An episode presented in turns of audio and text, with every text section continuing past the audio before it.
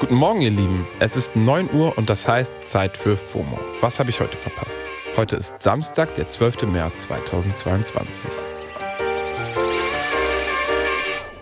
Mein Name ist Don Pablo Mulemba und in dieser Samstagsfolge am Welttag gegen Zensur im Internet schauen wir uns ein Thema mal genauer an. Das beschäftigt uns hier bei FOMO nämlich schon die ganze Woche. Heute geht es um das neue verschärfte Mediengesetz in Russland. Was bedeutet es für die Menschen vor Ort, für Social Media und wie kann man sich trotzdem informieren? Das alles will ich in dieser Folge klären. Dafür habe ich wieder kompetente Unterstützung. Was wir gerade in Russland beobachten können, das ist die Verwandlung einer Autokratie in eine lupenreine Diktatur. Das war die Stimme von Journalist und Podcaster Vassili Golot. Von dem hört ihr später noch mehr.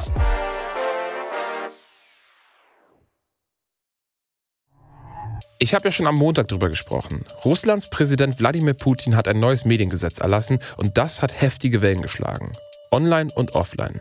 Mit dem neuen Gesetz schränkt Präsident Putin die Pressefreiheit in Russland weiter massiv ein. Unabhängige Berichterstattung ist ihm ein Dorn im Auge. Vor allem dann, wenn es um den russischen Angriffskrieg in der Ukraine geht. Seit dem letzten Wochenende ist jede Berichterstattung über das russische Militär verboten, die nicht der Version des russischen Staates entspricht. Das hat sogar dafür gesorgt, dass ganze News-Outlets und Sendeanstalten wie die BBC, die ARD oder das ZDF ihre Berichterstattung aus Russland heraus zeitweise komplett eingestellt hatten. Es sind nämlich nicht nur russische JournalistInnen, sondern auch Auslandskorrespondenzen davon betroffen. Mittlerweile haben die BBC, ARD und ZDF ihre Arbeit vor Ort vor kurzem wieder aufgenommen. Sie sind aber sehr vorsichtig und sagen, dass die Sicherheit ihrer MitarbeiterInnen höchste Priorität habe. Und nicht nur News-Outlets haben sich zurückgezogen, auch die Socials sind betroffen. Wie bei FOMO haben diese Woche davon gesprochen, dass sogar TikTok keine russischen Livestreams oder den Upload von Videos aus Russland überhaupt zulässt. Aus Angst vor diesem neuen Gesetz und zum Schutz ihrer NutzerInnen heißt es. Wie das in Russland aufgefasst wird, habe ich Vassili Golot gefragt. Hey, ich bin Vassili Golot, ARD-Journalist und Host des Machiavelli-Podcasts. In der aktuellen Machiavelli-Folge spricht Vassili zusammen mit Jan Kawelke unter anderem auch über dieses Thema. Verlinken wir euch natürlich in den Show Notes. Vassili selbst wurde in Charkiw geboren. Sein Vater ist Ukrainer und seine Mutter Russin. Letzte Woche war er noch in Russland, um sich selbst ein Bild von der Lage vor Ort zu machen. Hey Vassili, ich habe ja vorhin schon ein paar Beispiele genannt, was das neue Gesetz ausgelöst hat. Kannst du für uns kurz einordnen, welche Folgen hat dieses neue Gesetz genau?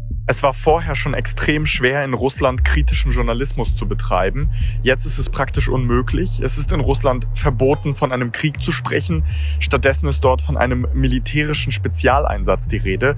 Wer mit Fakten über Putins Krieg gegen die Ukraine berichtet, muss mit Konsequenzen rechnen, im schlimmsten Fall mit bis zu 15 Jahren Haft. Was wir gerade in Russland beobachten können, das ist die Verwandlung einer Autokratie in eine lupenreine Diktatur. Das klingt für mich absolut surreal. Wie reagiert denn die russische Bevölkerung darauf? Vielen ist es egal, weil sie sich davon nicht betroffen fühlen. In Russland ist die Einstellung weit verbreitet, sich entweder aus der Politik rauszuhalten oder Putin zu unterstützen. Aber es gibt natürlich auch kritische Stimmen, die geschockt sind von diesen Repressionen, von der Unterdrückung der Meinungsfreiheit. Und ich weiß auch von Menschen, die deshalb das Land verlassen haben. Offenbar haben sogar schon erste prominente russische Stimmen das harte Durchgreifen der russischen Regierung zu spüren bekommen. Zum Beispiel Ivan Urgant. Er ist Russlands berühmtester Fernsehmoderator, also quasi der russische Glashäufer Umlauf oder Jan Böhmermann. Urgant hat am 24. Februar eine schwarze Kachel mit der Caption Die Angst und der Schmerz, Nein zum Krieg gepostet. Und dem Kreml hat das offensichtlich gar nicht gefallen, denn jetzt wurde Urgants beliebte Late-Night-Show Evening Urgant nach 1500 Episoden, also nach 10 Jahren, Jahren einfach abgesetzt. Seitdem hat man nichts mehr von ihm gehört. Man stelle sich vor, dass Böhmermanns Sendung abgesetzt wird, weil er aus Solidarität eine schwarze Kachel postet. In Russland ist das zurzeit leider Realität. Okay, wenn russische Meinungsmacherinnen zensiert werden und der Kreml Social-Media-Plattformen wie Twitter oder Facebook zensiert, dann werden die jungen Menschen, die sich vor allem im Internet informieren, ja auf irgendeine Art und Weise trotzdem versuchen, Zugang zu ausländischen Medien zu bekommen. Oder? Stelle ich mir gar nicht mal so leicht vor. Es muss doch sicherlich irgendeine Möglichkeit geben, um trotzdem auf solche Inhalte zugreifen zu können. Ich habe mal jemanden gefragt, der es wissen muss. Mein Name ist Tom Jennissen. Ich bin Jurist und arbeite für die Digitale Gesellschaft, einem Verein, der sich für die Geltung der Grundrechte auch im digitalen Raum einsetzt. Hey Tom, welche Möglichkeiten haben die Menschen in Russland, um der Zensur von Socials und Presse zu trotzen? Gibt es da irgendwelche Schlupflöcher? Also eine naheliegende und in Russland auch sehr beliebte Möglichkeit, die Zensur zu umgehen, sind Virtual Private Networks, VPNs, die so eine Art virtuellen Tunnel aus dem Land raus bieten. Allerdings werden die schon seit Jahren versucht, durch die russische Regierung einzuschränken bzw. zu regulieren. Und auch nicht alle VPN-Server sind tatsächlich wirklich vertrauenswürdig, was staatliche Kontrolle, aber auch eben die technischen Voraussetzungen angeht. Tatsächlich sind das gar nicht so wenig Menschen, die über VPN-Server versuchen, die Zensur des russischen Staates zu umgehen. Der Analyzing-Dienst AppFigures hat sich mal die russischen App Store-Charts angeschaut. Und wo vor einem Monat noch Apps wie Tinder, TikTok, Snapchat und Slack waren, sind jetzt nur noch VPN-Anbieter. Aktuell liegen im russischen App Store drei VPN-Programme auf den ersten drei Plätzen. Vasili, auf welchem Weg kommen die Menschen jetzt an verlässliche Informationen? Viele Menschen suchen sich keine Wege. Sie vertrauen dem Staatsfernsehen und das ist krass, weil dort nur das berichtet wird, was Putin will. Es gibt sogar Moderatoren, die T-Shirts mit einem Z tragen, also diesem Symbol, was wir auch auf den russischen Panzern sehen. Dort wird auch immer wieder betont, dass Russland hilft und keine Zivilisten oder zivilen Objekte angreift, was faktisch falsch ist. YouTube und Telegram sind die wenigen Kanäle, auf denen sich Menschen noch unabhängig informieren können und das machen vor allem die Jüngeren. Kurz zur Einordnung. Das Symbol Z, von dem Vassili hier spricht, ist in Russland mittlerweile allgegenwärtig. Auf Fotos, in den Socials und auch auf Behördenseiten. Vielleicht erinnert ihr euch an das Foto von dem russischen Toner Ivan Kuliak, der sich das Z auf sein Tontrikot getaped hat. Das hat letzte Woche für viel Furore gesorgt. Das Z ist in diesem Kontext erstmals auf russischen Panzern aufgetaucht, die in die Ukraine vorgerückt sind. Das Z drückt die Unterstützung des russischen Militärs für Putin aus. Über den ganz genauen Ursprung dieses Codes wird noch gerätselt und es gibt unterschiedlichste Theorien dazu. Das ist aber nochmal ein Thema für sich. Übrigens ist der russische Messenger Telegram, ja, Telegram wurde in Russland entwickelt, nach wie vor in den Top 5 des russischen App Stores, was Vasilis Aussage natürlich auch nochmal unterstreicht. Aber da ich Telegram soeben schon erwähnt habe, wir wissen ja mittlerweile alle, wie schwer Telegram zu regulieren ist. Und das zeigt sich auch hier wieder. Einerseits ist Telegram Schauplatz von Propaganda und Verschwörungsmythen, andererseits ist die App jetzt auch einer der wenigen Orte, wo man verlässliche Informationen organisieren kann. Hier möchte ich euch unbedingt nochmal unsere FOMO-Wochenendfolge zum Thema Extremismus auf Telegram empfehlen. Verlinken wir euch natürlich in den Show Notes. Tom, welche Bedeutung hat Telegram für die Menschen in Russland und wie steht die russische Regierung zum Messenger? Bereits in der Vergangenheit hat ja die russische Regierung versucht, Telegram abzuschalten und ist damit kläglich gescheitert. Zugleich nutzt die Regierung bzw. auch regierungsnahe Zeitungen etc. dort die Deutungshoheit zu gewinnen und es für ihre eigene Propaganda zu nutzen. Ob diese Versuche intensiviert werden oder aber sogar nochmal versucht wird oder ein neuer Versuch gestartet wird, äh, tatsächlich Telegram abzuschalten, wird sich noch zeigen. Aber jedenfalls können Messenger, insbesondere auch vollverschlüsselte, eine sehr, sehr gute Möglichkeit auch geben, sich staatlicher Kontrolle zu entziehen und eben missliebige Informationen weiterzugeben. Aha, interessant. Wie Telegram die letzten Monate in Deutschland durchs Dorf getrieben wurde und belächelt wurde und sich jetzt auf einmal als verdammt nützlich erweist. Also wenn ich meine Freundinnen fragen würde, woher sie ihre Informationen beziehen, würden die meisten vermutlich sagen Social Media.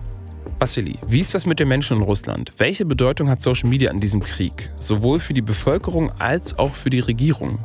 Die sozialen Netzwerke sind ein Schauplatz dieses Krieges. Die Präsidenten Zelensky und Putin verbreiten darüber ihre Botschaften. Besonders Zelensky beherrscht den Umgang mit Social-Dynamiken sehr gut. Das beweist seine Instagram-Kommunikation. Wir sehen Menschen in der Ukraine, die Videos hochladen, die ihre Kanäle nutzen, um der Welt zu zeigen, was da gerade passiert. Wir sehen aber auch sehr viel Propaganda, die verbreitet wird, gerade auf russischer Seite. Es ist ein Strudel an Information und Desinformation, in dem es wichtig ist, alles ganz genau zu überprüfen, bevor man es einfach so verbreitet.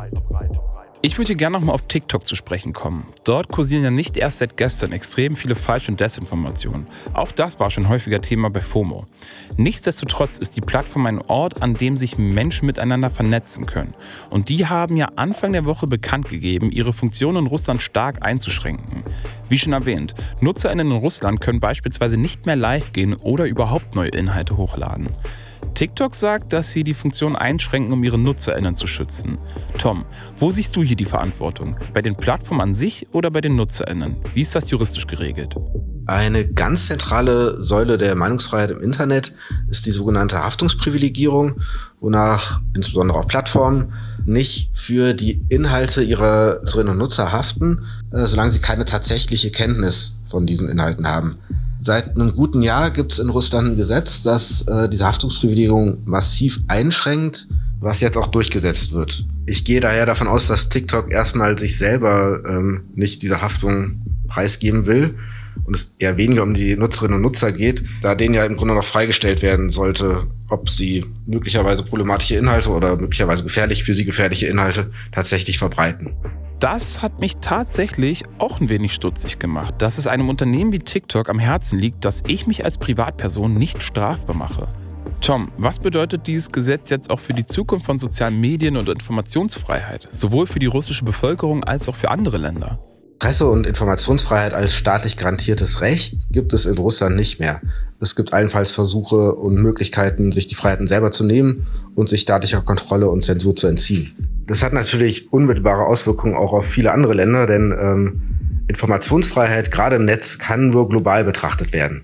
Wir sollten aber auch sehen, dass das Ganze jetzt der vorläufige Höhepunkt einer zunehmend autoritären Entwicklung ist, die in Russland schon länger läuft, was gerade denjenigen eine Lehre sein sollte, die auch in Europa nach einer zunehmend äh, stärkeren Einschränkung der Meinungsfreiheit im Netz oder gar nach äh, Netzsperren etc. rufen. rufen, rufen. Das wäre ein so perfektes Schlusswort. Ich möchte aber noch einmal den Ausblick auf Russland wagen und Vassili fragen, wie es dort weitergehen könnte. Vassili, was ist deine Prognose? Wie weit wird die Zensur von Putin noch gehen? Putin wird alles dafür tun, damit die Mehrheit der Menschen seinen Krieg nicht als Krieg sieht. Er weiß, dass alle Menschen in Russland gegen Krieg sind. Das Mediengesetz, was jetzt eingeführt wurde und die Unterdrückung aller Proteste zeigen, dass der Staat mit aller Gewalt dazu bereit ist, kritische Stimmen zu unterdrücken. Aber sobald die Menschen verstehen, was gerade in der Ukraine passiert, wenn sie verstehen, dass sie für die Politik ihres Präsidenten eine moralische Mitverantwortung tragen und wenn sie verstehen, was für heftige Folgen diese Isolation für sie haben wird, dann kann ich mir vorstellen, dass es zu einem Wandel in Russland kommen könnte und nur dieser Wandel kann Putin aufhalten. Das ist der Wandel, auf den wir alle nur hoffen können. Viel mehr bleibt uns wohl leider auch nicht übrig. Hoffen und den Menschen helfen, die gerade davon betroffen sind. Ein paar Hilfsangebote findet ihr auch nochmal in den Show Notes. Vassili und Tom, vielen lieben Dank euch beiden. Das war's für heute mit FOMO. Vielen Dank fürs Reinhören. Nächste Woche geht's mit Jasmin Polat weiter. Schickt uns doch gern Feedback an FOMO at spotify.com. FOMO ist eine Produktion von Spotify Studios in Zusammenarbeit mit ACB Stories.